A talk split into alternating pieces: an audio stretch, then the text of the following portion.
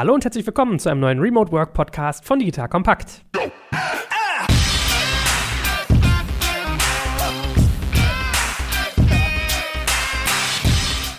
Mein Name ist Joe Schmarek und heute sprechen wir darüber, wie man eigentlich seinen Arbeitsplatz für Remote Work einrichten sollte. Das mag vermeintlich einfach klingen, aber man kann wahrscheinlich doch mehr falsch machen, als man so denkt. Und wir fangen auch mit ganz grundsätzlichen Sachen an. Also zum Beispiel, bin ich als Arbeitgeber dafür verantwortlich, wie der Arbeitsplatz meiner Mitarbeiter zu Hause aussieht? Oder auch, welcher Raum taugt eigentlich für welche Form von Homeoffice? Das und noch vieles mehr nimmst du aus der heutigen Folge mit. Zum Beispiel auch, worauf muss ich beim Sitzen achten, welches Licht ist passend und, und, und. Und dafür haben wir wieder unseren Experten mit an Bord, den lieben Ahmed Atscha. Ahmed ist digital Digitalnomadik, kennt sich sehr, sehr gut mit Remote Work aus, berät dazu auch sehr, sehr viel und hat mit bleibim.haus eine eigene Seite geschaffen, auf der er genau über dieses Thema mit vielen anderen Leuten schreibt. Man darf dazu sagen, der arme Ahmed ist etwas krank. Wir drücken die Daumen, dass es nicht Corona ist. Ja, ich weiß, in der Kita seines Kindes ist das ausgebrochen gewesen. Also Ahmed, beide Daumen sind gedrückt, aber generell schön, dass du wieder dabei bist. Hallo Joel, schön wieder hier zu sein, heute mit etwas veränderter Stimme.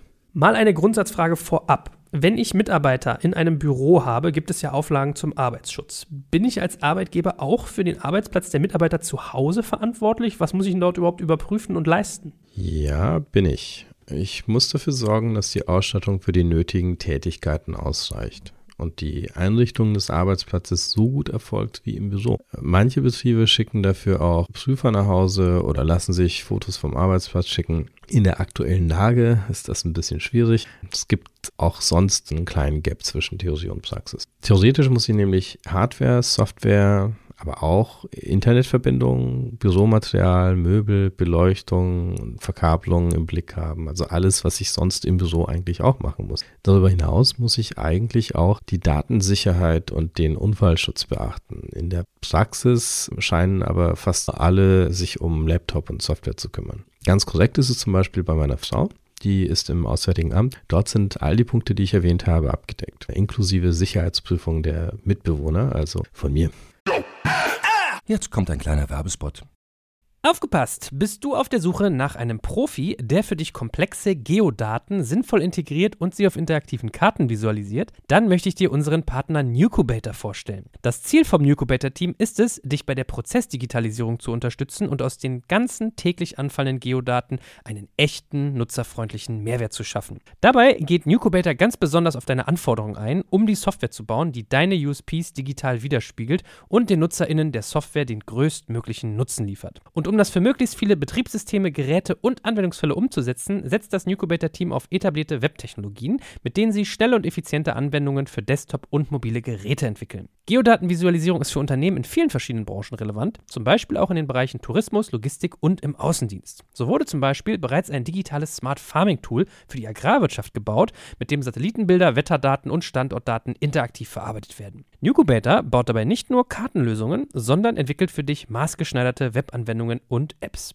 Wenn du also einen Partner suchst, der deinen bestehenden USP ins digitale Zeitalter hebt, dann schau doch einfach bei Nucubator vorbei. Ich habe dir unter digitalkompakt.de slash Nucubator, schreibt sich mit C, eine Weiterleitung eingerichtet.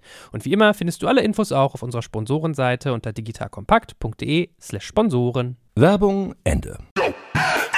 Welcher Raum eignet sich denn eigentlich am besten für die Arbeit zu Hause? Also klassischerweise das Wohnzimmer oder zum Beispiel eher die Küche. Was gibt es bei der Wahl des Arbeitsraums generell zu beachten? Das ist ein ganz großes Thema. Wir haben dazu auch einen Artikel bei uns erstellt. Kurz gesagt kommt es auf die jeweilige Tätigkeit an. Nicht ohne Grund bauen Tech-Giganten und Startups Sofas und gemütliche Küchen in ihre Büros ein. Wenn ich also mal Mails checken und was lesen will, kann ich für eine Weile in der Küche arbeiten und meinen Laptop dorthin mitnehmen. Oder mich aufs Sofa setzen, wenn ich mal informell mit einem Kollegen im Videocall sein will. Für die konzentrierte Arbeit macht natürlich ein gut eingerichteter Arbeitsplatz Sinn. Wer ein extra Zimmer hat und das umfunktionieren kann, für den erübrigt sich die Frage, sonst kann man sich überlegen, ob man nicht vielleicht einige Dinge aus einem kleinen Zimmer rausräumt und woanders zusammenquetscht, um Platz zu schaffen. Für all diejenigen, die keinen Platz haben, sind Wohnzimmer und Schlafzimmer die beliebtesten und zum Teil auch die sinnvollsten Optionen. Das Schlafzimmer wird ja tagsüber nicht genutzt. Wenn man also die Bereiche klar trennen kann, ist das ein sehr sinnvoller Ort. Ich würde nur dazu raten, nachts auch alles abzudecken, auszuschalten, das Telefon draußen zu lassen, um das nicht immer im Blickfeld zu haben und davon gestresst zu werden.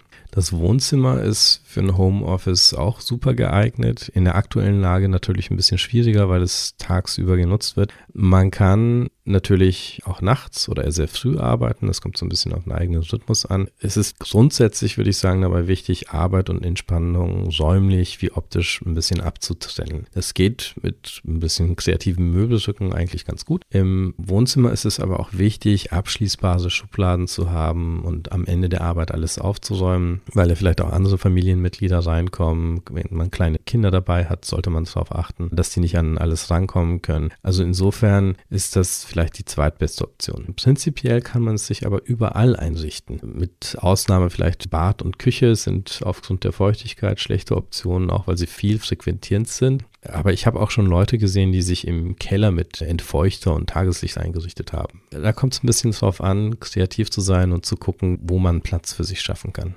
Gut, fangen wir ansonsten mal mit der Infrastruktur an. Wir haben in einem unserer Podcasts ja bereits über die Wichtigkeit einer guten Internetverbindung gesprochen. Was denn aber sonst so die Minimalinfrastruktur, auf die ich mein Hauptaugenmerk legen sollte? Also, was ist die grundlegende Hardware fürs Homeoffice? Ja, neben einem guten Wi-Fi-Router kann ich ein Netzwerkkabel empfehlen, denn wenn alle in einem Gebäude per Wi-Fi reingehen, dann gibt es viel Störfunk und das ist dann in Videokonferenzen nicht so toll. Wer ein großes Haus oder eine große Wohnung hat, muss auch auf die richtige Installation des Wi-Fi Routers achten. Ich würde auch eine USB-Steckdose empfehlen. Für den Fall, dass es Stromschwankungen oder ähnliches gibt, schützt man damit die Hardware. Zum Rechner selbst, sofern man nicht ein Gamer ist, Videos schneidet oder aus irgendwelchen anderen Gründen einen hohen Rechenbedarf hat, braucht man eigentlich keinen Desktop-Rechner heutzutage mehr. Aber man braucht einen sehr guten extra Bildschirm und eine gute Tastatur, denn 90 Prozent der Zeit sind das die Tools, die man nun mal nutzt. Ich habe drei Bildschirme inklusive des Laptops und gerade wenn man viel verteilt arbeitet, kann man die auch ganz gut ausnutzen. Ansonsten das übliche, ein gutes Headset mit Mikrofon, eine gute Webcam, also das sind ja alles Dinge, die man heutzutage ganz gut bekommen kann, wobei bei der aktuellen Lage ist es mit den Preisen vielleicht ein bisschen schwieriger, da lohnt es sich mal auf Ebay und ähnliches zu gucken und viel mehr ist das eigentlich auch nicht. Gibt es darüber hinaus besondere Hardware fürs Homeoffice, die du empfehlen kannst? Ich hätte da fünf Dinge, die etwas unüblich sind. Ich habe zum Beispiel einen Stream Deck. Das ist eine programmierbare Tastatur, die Streamer nutzen. Die Tasten bestehen so aus kleinen Displays. Man kann dort ganz leicht Tastenkombinationen für unterschiedliche Programme eingeben. Das hilft zum Beispiel dabei, bei Zoom sich per Tastendruck stumm zu schalten oder andere stumm zu schalten oder irgendeine Kombination von Dingen per Tastendruck umzusetzen. Wer ein extra Tablet irgendwo hat, einfach fix aufstellen, für eine einzelne App dediziert verwenden, zum Beispiel als Projektmanagement-Tafel, Kalender oder für Videocalls, einfach immer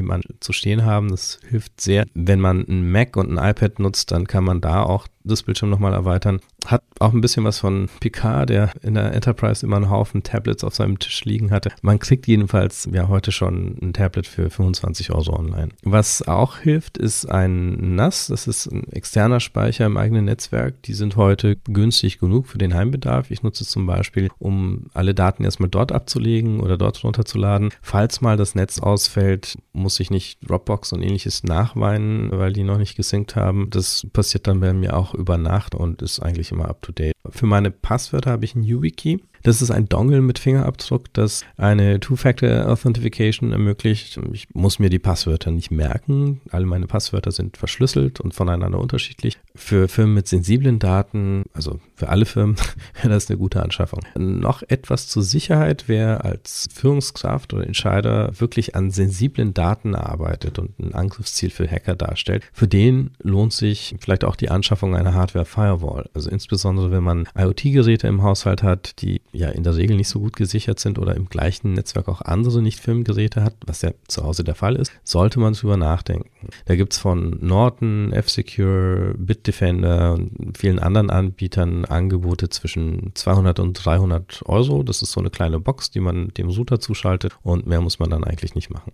Es gibt auch noch viele andere Gadgets, die man sich holen kann, von Computerbrillen über USB-Kaffeewärmern bis hin zu IoT-Buttons. Gut, über die Sinnhaftigkeit kann man sich jeweils streiten, aber das Schöne ist ja, Homeoffice. Man kann sich also so austoben, wie man möchte. Bei einigen Dingen ist allerdings aktuell nicht der beste Zeitpunkt dafür, weil die Preise extrem hoch sind. Was sind sonst Mittel für die Selbstorganisation, die du empfehlen würdest? Das kommt so ein bisschen auf die Arbeitsweise an. Bei mir eine Uhr, eine mit Stopp- und Intervallfunktion ist sehr hilfreich. Es reicht aber auch eine leise Eieruhr oder eine Sanduhr. Damit arbeite ich nach der Pomodoro-Technik, wenn ich konzentriert was wegschaffen muss. Also man kann sich ein kurzes Zeitintervall damit setzen. Ein guter alter Papierkalender ist sinnvoll, nicht unbedingt für einen selbst, aber zum Beispiel für die Familie und Mitbewohner, um zu zeigen, wann man was zu tun hat. Vielleicht einfach den Outlook-Kalender mal jede Woche ausdrucken ausdrucken. Auch so eine Art Signal, hallo, ich arbeite gerade, ähnlich wie euer On-Air-Leuchtschild, wenn ihr was aufnimmt, hilft, um anderen zu signalisieren, dass jetzt mal man ein bisschen Ruhe haben möchte. Wer sich sowas wie ein Stream Deck nicht leisten will, kann auch die Shortcuts für diverse Programme einfach ausdrucken und an ein Whiteboard anbringen oder irgendwo neben dem Bildschirm hängen. Also ein Schwenkregister, ähnlich wie im Supermarkt, wenn die an der Kasse Preise nachsehen, kann auch hilfreich sein, um verschiedene Shortcuts und Dinge, die man immer wieder nachguckt, parat zu haben. Zu guter Letzt sind Post-its auch zu Hause sehr hilfreich, um so eine Art Papierkanban vor sich zu haben, um die täglichen Aufgaben abzuarbeiten. Der Arbeitsplatz beginnt ansonsten ja beim Tisch. Was siehst du dort als wichtigste Erfordernisse?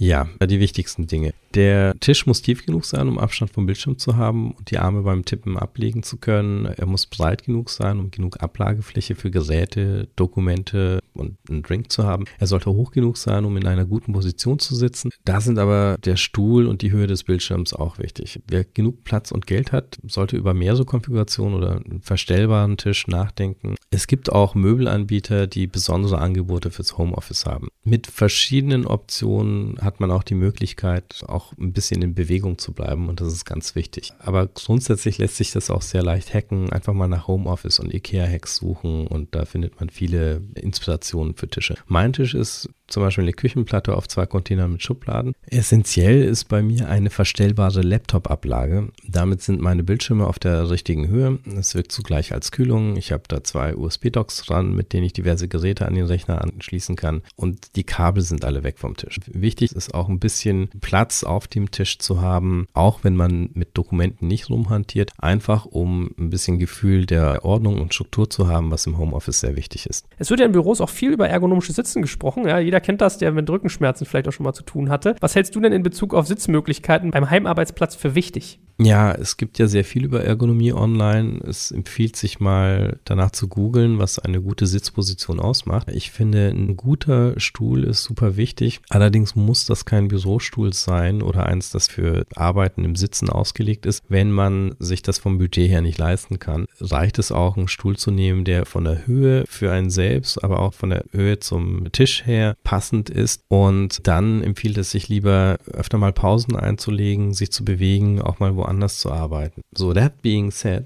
es gibt Stühle, die Bewegung beim Sitzen ermöglichen und auch ermuntern und trotzdem gut stützen können. Man braucht eigentlich nichts mit Armlehnen und auch nichts, das wirklich so als Chefsessel anmutet. Also es sei denn, man möchte eins haben. Es gibt Gamer-Sessel, die sehen aus wie riesige Throne, aber letztlich hilft es nicht, eine super Lösung zum Sitzen zu kaufen und dann acht Stunden da zu hocken. Also es ist halt wichtiger, etwas zu haben, was eine gute gute Position ermöglicht, aber dann auch Pausen einlegt und mal die Position wechselt, weil man auch mit dem besten Stuhl sich einen Bandscheibenvorfall holt, wenn man lange genug drauf hockt. Ansonsten vielleicht mal ein Detail, über das viele sich sicherlich gar keine Gedanken machen. Die Beleuchtung am Arbeitsplatz. Ich ertappe mich zum Beispiel immer dabei, dass an meinem Sitzplatz das Licht von vorne kommt, was recht anstrengend ist. Und dann, wenn es dunkler wird, macht man sich vielleicht auch nicht gleich eine Lampe an. Was würdest du denn sagen, gilt es sonst zu beachten? Ja, Licht von hinten ist auch nicht besser. Das spiegelt dann auf dem Bildschirm ganz gut. Ich helfe mir da mit Vorhängen und verschiedenen Lichtquellen über mir und an den Seiten. Macht Sinn, sich grundsätzlich mal wirklich die Zeit zu nehmen, das richtig einzustellen. Drei kurze Tipps. Erstens, Tageslichtlampen. Die helfen dabei, konzentriert zu arbeiten und flimmern nicht. Abends sollte man sie nicht nutzen, doch gerade morgens früh sind sie zum Aufwachen ideal. Zweitens, sorgt dafür, dass der Raum heller ist als ein Monitor. Das wird sonst mit der Zeit sehr ungemütlich. Sofern man nicht hauptberuflich Gamer ist, sollte man eh den Raum ausleuchten. Und drittens, bei mehreren Lichtquellen sollten alle die gleiche Temperatur haben. Also wenn ein Licht warm, das andere kalt ist, sieht das nicht nur auf einer Webcam seltsam aus, sondern strengt auch die Augen an. Es gibt gute LED-Tischleuchten mit so Schwenkarmen, die sich in Temperatur und Leuchtstärke verstellen lassen. Ich habe zwei davon an meinen Regalen und je nach Situation kann ich die Beleuchtung mit ihnen verändern. Und das ist das, was ich dir auch empfehlen würde. Sorg dafür, dass du Licht auch von der Seite und von oben bekommst und nicht nur von vorne oder von hinten, weil das wird mit der Zeit anstrengend. Auch ein wichtiger Punkt, den wir aber schon mal angerissen haben und deshalb vielleicht etwas kürzer halten. Was ist so die grundlegende Software, die fürs Homeoffice relevant ist? Ein großes Thema an sich. Okay, ganz kurz. Die üblichen Verdächtigen, also Videocalls, Online-Office-Paket, Projektmanagement, Chat, dazu ein virtuelles Whiteboard, damit man neben der Videokonferenz auch parallel zusammenarbeiten kann. Das sind so die grundlegenden, die ich empfehlen würde. Es gibt noch viele andere spannende Tools, die Richtung Automatisierung, Prozessverwaltung und so weiter gehen, aber das ist vielleicht ein anderer Podcast. Super, das soll es für heute gewesen sein. Vielen Dank, dass du dein Wissen zur Arbeitsplatzgestaltung mit unseren Hörern geteilt hast. Wenn jetzt nicht alle produktiv sind, dann weiß ich auch nicht. Und ich freue mich schon auf die nächste Folge mit dir. Vielen Dank. Ja, gern geschehen. Hat wieder Spaß gemacht. Sorry wegen der verschnupften Nase. Aber das ist auch Vor- oder Nachteil des Homeoffice. Man kann auch mit Erkältung arbeiten. Naja, viel Spaß euch allen beim Arbeitsplatz einrichten und bis zum nächsten Mal. Ihr Lieben, beim Thema Einrichtung müsst ihr euch jetzt einen Namen merken: Room Hero. Room Hero ist ein digitaler Inneneinrichter aus dem schönen Frankfurt und ihr werdet euch fragen, was zur Hölle ist denn an einem Inneneinrichter digital? Die Antwort ist einfach, bis auf die Möbel eigentlich alles. Der neueste digitale Zuwachs ist dabei der Room Hero Office Konfigurator und das läuft so. Am Anfang einer Büroeinrichtung, und ich weiß, wovon ich rede, steht immer ein riesiger Zeitaufwand. Langwierige Absprachen mit Innenarchitekten, die zwar die Einrichtung planen, aber nicht liefern. Die Möbel liefert dann der Händler, baut sie aber nicht auf. Und die Handwerker, die sie letztendlich aufbauen, sind oft nicht die besten Dekorateure oder schließen die Beleuchtung nicht an. Wer das alles selbst koordinieren will, glaubt mir, verliert mehrere wertvolle Arbeitswochen. Der Room Hero Office Konfigurator beschleunigt diesen langen nervigen Prozess und zwar teilt der Kunde einfach online mit, was genau er für sein Büro benötigt, wie viele Arbeitsplätze er braucht und welcher Stil ihm gefällt. Dann übersetzt ein Algorithmus die Antworten in ein Einrichtungskonzept und die Innenarchitekten von Room Hero sorgen für den Feinschliff und stimmen das Einrichtungskonzept perfekt auf die Wünsche des Kunden ab, denn trotz Algorithmus wird jeder Kunde bei Room Hero von einem persönlichen Ansprechpartner betreut. Durch den Office-Konfigurator gibt es allerdings keine langwierigen Absprachen und Korrekturschleifen mehr. Room Hero weiß also schon vor dem ersten persönlichen Kontakt, welche Einrichtung sich die Kunden wünschen und reagiert direkt mit einem Festpreisangebot. Wenn das für dich interessant ist, dann schau dir Room Hero jetzt einfach mal selbst an. Ich habe dir unter digitalkompakt.de slash roomhero eine Weiterleitung eingerichtet und natürlich verlinke ich dir das auch in den Show Notes und alle Sponsoren findest du immer auch auf unserer Sponsorenseite unter digitalkompakt.de slash Sponsoren.